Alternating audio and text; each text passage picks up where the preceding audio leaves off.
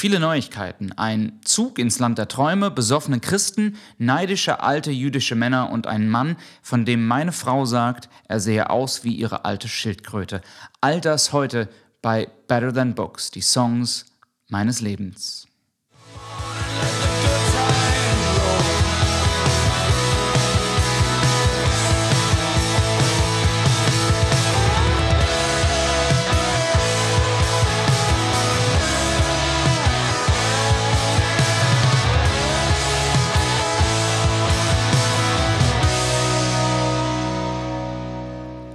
Hallo und herzlich willkommen zur zwölften Ausgabe von Better Than Books, die Songs meines Lebens. Mein Name, das werdet ihr inzwischen erraten haben, ist John Allen. Ich bin Singer-Songwriter aus Hamburg und ich rede in diesem Podcast über Songs, die mich begeistern, die mich prägen und deren Geschichten ich gerne mit euch teilen würde. Bevor ich aber zum heutigen Song komme, gibt es noch ganz viel andere Sachen, über die ich mit euch sprechen möchte.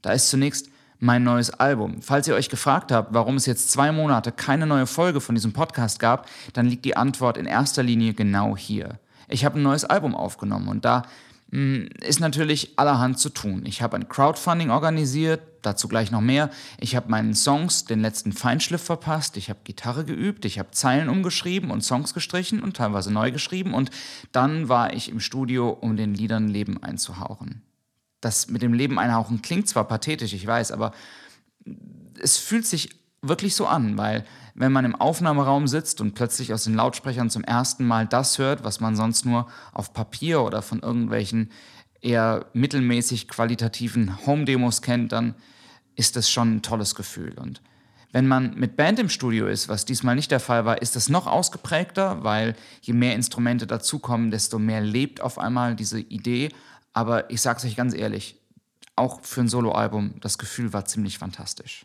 Und ja, das hat alles ganz schön viel Zeit und ganz schön viel Energie gefressen. Aber ist jetzt auch rum. Also jammern will ich nicht und stattdessen gebe ich euch lieber einen kleinen Einblick in das Album. Love Letters wird's heißen und insgesamt neun Songs beinhalten. Neun deswegen, weil neun meine Glückszahl und Lieblingszahl ist und früher meine Rücknummer beim Fußball war. Und die neuen Songs sind neun Geschichten, die teils wahr sind, zum Teil wahr sein könnten und die zum dritten Teil einfach erstunken und erlogen sind. Da bin ich ganz ehrlich. Aber die Methode hat Prinzip. Auch dazu später mehr. Produziert hat das Album mein guter Freund Hannes Heindl in seinem eigenen Studio, im Schalltoner Studio in Hamburg, wo ich auch schon Ghosts und ähm, Friends and Other Strangers aufgenommen habe. Und die Platte ist seit heute im Mix. Das heißt, meine Arbeit ist getan. Hannes wird sich jetzt alle Songs nach und nach vornehmen, wird Lautstärken anpassen, wird nochmal gucken, ob da irgendwie Fehler sind, was geschnitten werden muss und wird dann da schneiden, wo geschnitten werden muss und wird aus dem Herumgestümpere, das ich abgeliefert habe, Songs zaubern, die man sich zu Hause wirklich anhören kann. Und wenn ich herumgestümpere sage, dann klingt das vielleicht so ein bisschen nach Selbstzerfleischung, aber da ist wirklich was dran. Ich will es euch erklären. Wenn man, so wie ich, meistens alleine auf der Bühne steht, dann kann man ja machen, was man will. Da ist ganz, ganz viel Freiheit. Wenn ich die Tonart ändern will, wenn ich mich verspiele, wenn ich nicht immer zu 100% im Takt oder im Tempo bleibe oder die eine Strophe mal so und die andere mal so spiele, dann ist das alles vollkommen in Ordnung. Aber auf Platte ist es mitunter wirklich ein Problem. Und so ergibt sich ein Setting, in dem man im 30-Sekunden-Takt schlechtes Feedback bekommt, weil ich diese Fesseln nicht gewohnt bin, an die ich mich im Studio zu halten habe, damit das Ganze am Ende ähm, vielleicht nicht mit dem Attribut gerade eben noch so charmant abgetan werden kann, sondern wirklich ein vorzeigbares Album wird.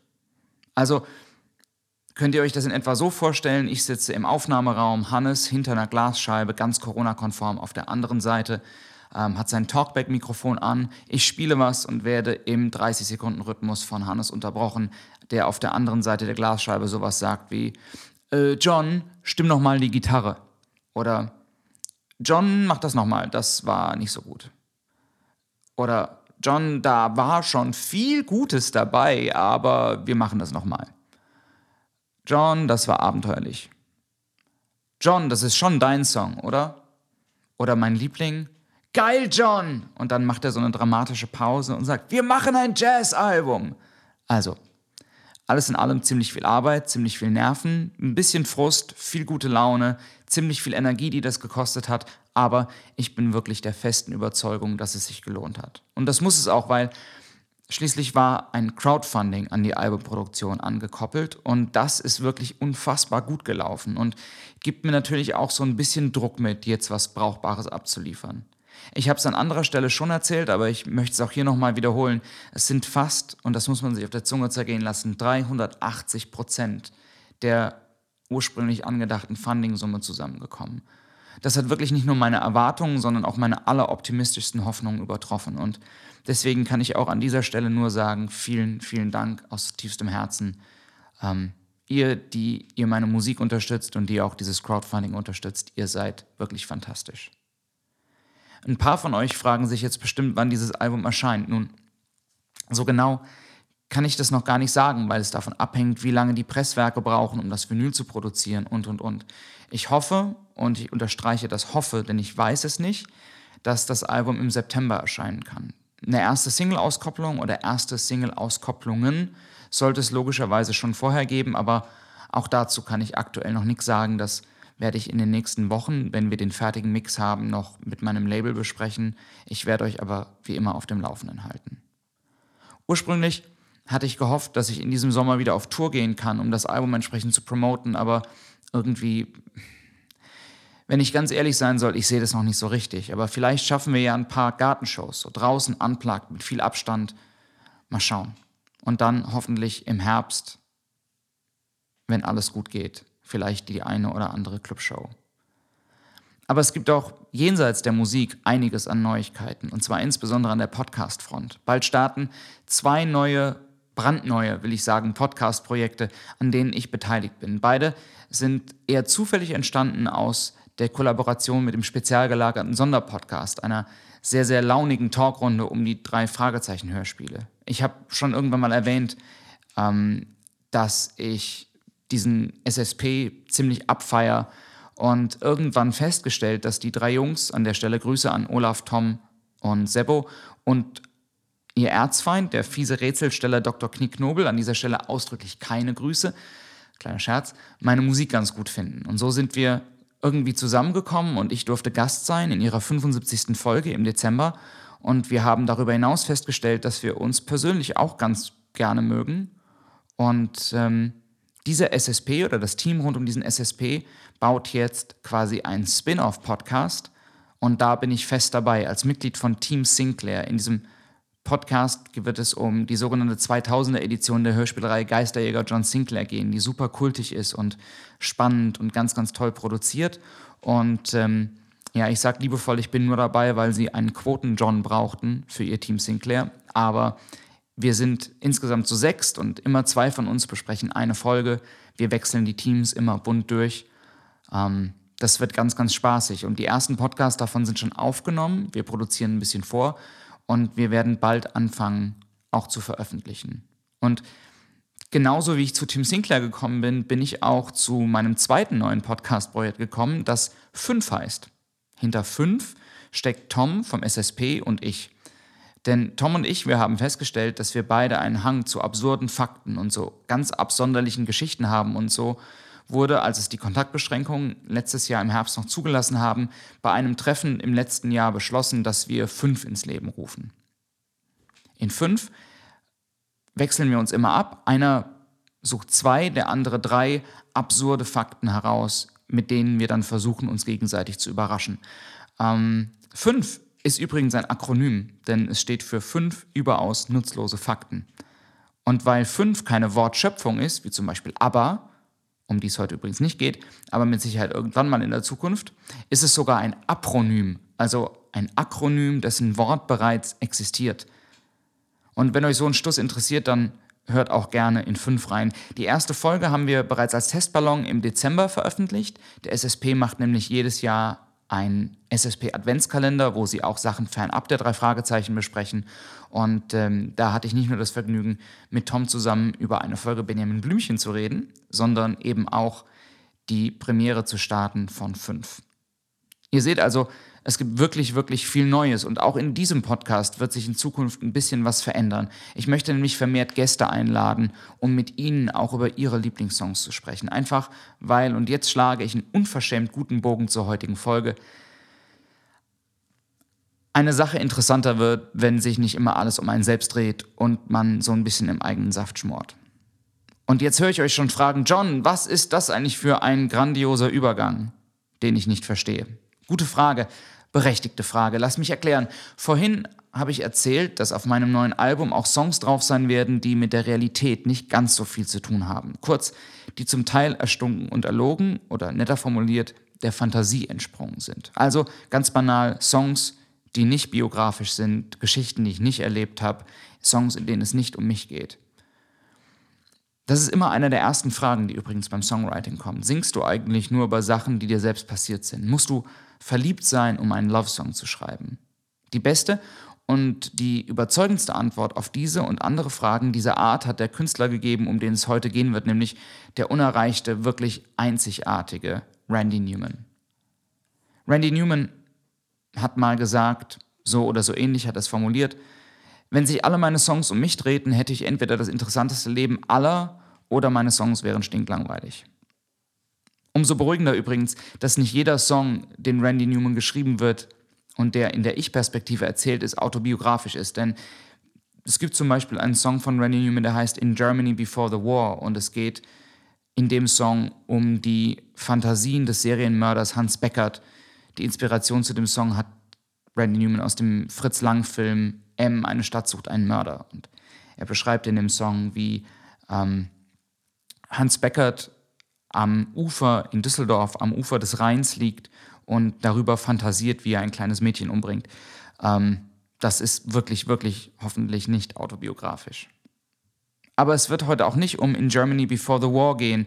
Heute geht es um einen anderen Randy Newman-Song, den ich wirklich vergöttere. Und der Song heißt Dixie Flyer.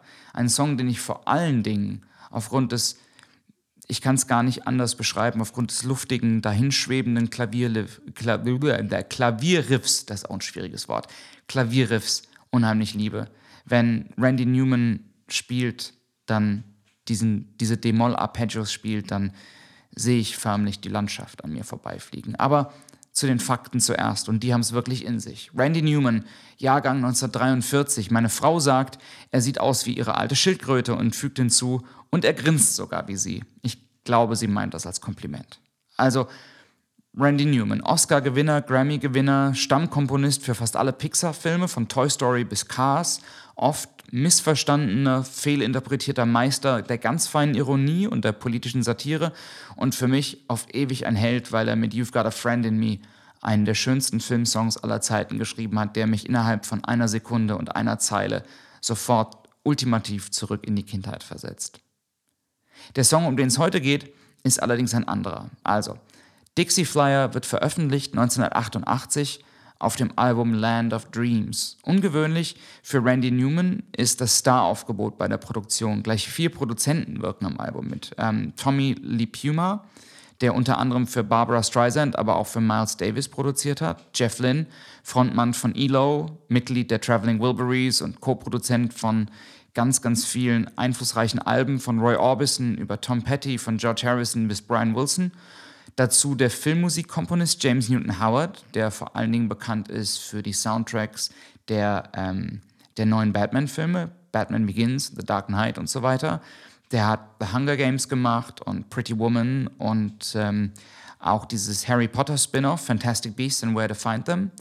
Und als Vierter in der Runde noch Extra Straits Frontmann und Gitarrenlegende Mark Knopfler. Und außer Lee Puma waren noch alle Produzenten, also ähm, James Newton Howard an den Keyboards und Synthesizern, Mark Knopfler an der Gitarre, Jeff Lynne an der Gitarre, ähm, als Instrumentalisten beteiligt, im wahrsten Sinne des Wortes, also ein Riesenstar-Aufgebot. Tom Petty hat auch noch mitgemacht. Und Dixie Flyer ist der erste Song des Albums. Ähm, leichter Reverb, angesprochene DM, äh, DM, Quatsch. angesprochene D-Moll-Arpeggios ähm, und eine Luftigkeit im Sound, die mich wirklich, wie eben schon gesagt, in Reisestimmung versetzt, in so einen Zug setzt. Und Dann wird Randy Newman tatsächlich ausnahmsweise für ihn autobiografisch. I was born right here, November 43. My dad was a captain in the army fighting the Germans in Sicily. Randy Newman, geboren am 28. November 1943, dessen Vater eigentlich Arzt, eigentlich verkappter Musiker, er wollte Musiker werden, durfte aber nicht, wird Arzt und wird 1943 an die Front im Zweiten Weltkrieg geschickt, um da Lazarette zu leiten. His dad was a captain in the army fighting the Germans in Sicily. And my poor little mama didn't know a soul in LA, so we went down to Union Station, made a getaway. Als Sohn einer jüdischen Familie wird Randy Newman zwar 43 in LA geboren, doch noch während des Kriegs zieht die Mutter Adele, Spitzname Dixie, Newman, mit Randy nach New Orleans zurück zu ihrer Familie. Erst mit elf wird er nach Los Angeles zurückkehren. Der von Newman besungene und im Song benannte Zug, der legendäre Dixie Flyer, ist die Strecke allerdings nie gefahren von LA nach New Orleans, sondern reiste klassischerweise von Chicago nach Sarasota, Florida. Newman nutzt also hier ganz clever stattdessen den Spitznamen seiner Mutter und die Flucht aus LA als Leitmotiv seiner Reise in das Land der Träume, wie er New Orleans bezeichnet. Und er beschreibt in der zweiten Strophe, wie die Familie der Mutter sie am Bahnsteig erwartet. Her own mother came to meet us at the station, her dress as black as a crow in a coal mine.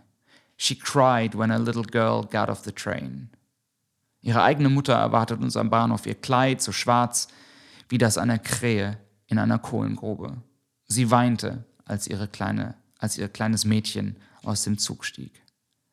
Her brothers and sisters drove down from Jackson, Mississippi, in a great green Hudson driven by a Gentile they knew.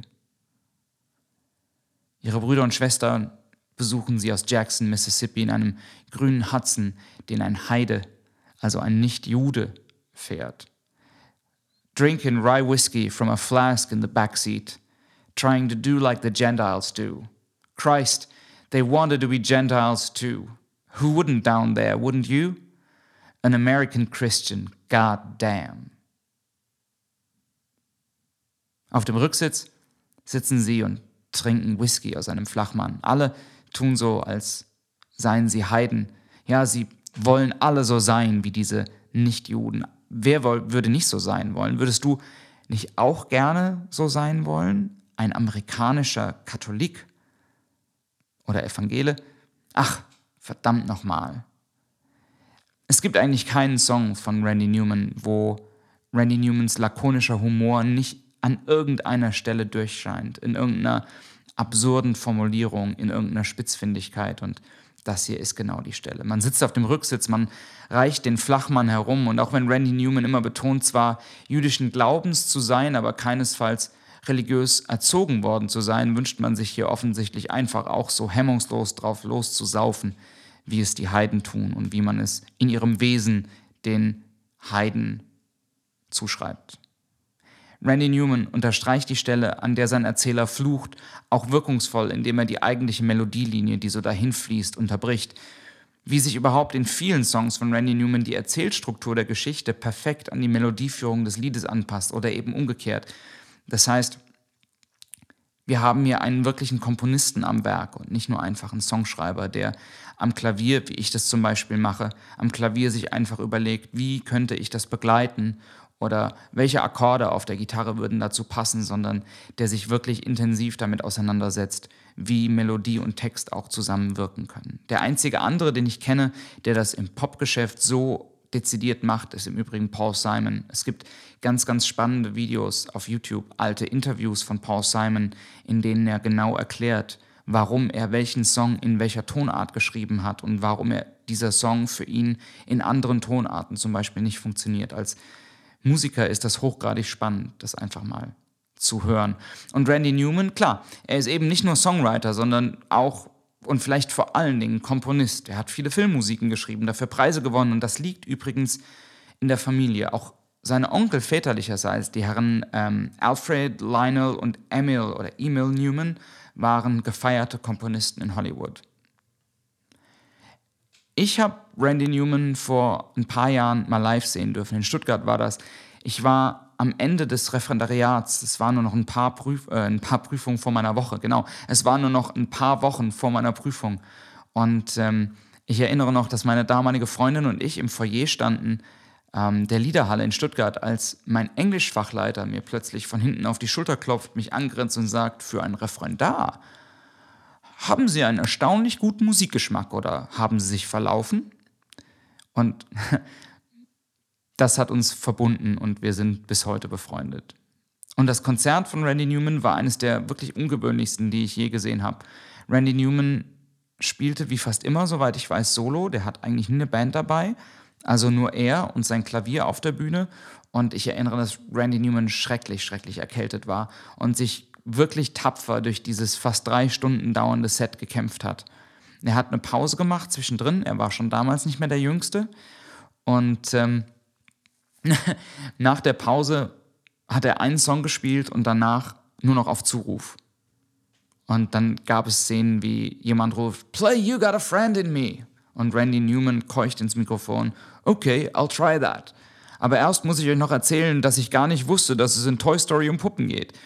Ähm, Randy Newman ist ein großartiger Entertainer, ein wahnsinnig toller Geschichtenerzähler, ein Meister der Ironie und der feinen Grenze zwischen Selbsthass und Ironie, wenn ich das so ausdrücken kann. Ich weiß nicht genau, wie ich das besser formulieren soll. Und auch wenn das vielleicht ein nicht besonders hochqualifiziertes Lob ist, aber ich habe nur zweimal in meinem Leben nach einem Konzert am Bühnenausgang auf einen Künstler gewartet. Ich glaube, das habe ich an anderer Stelle schon mal erzählt.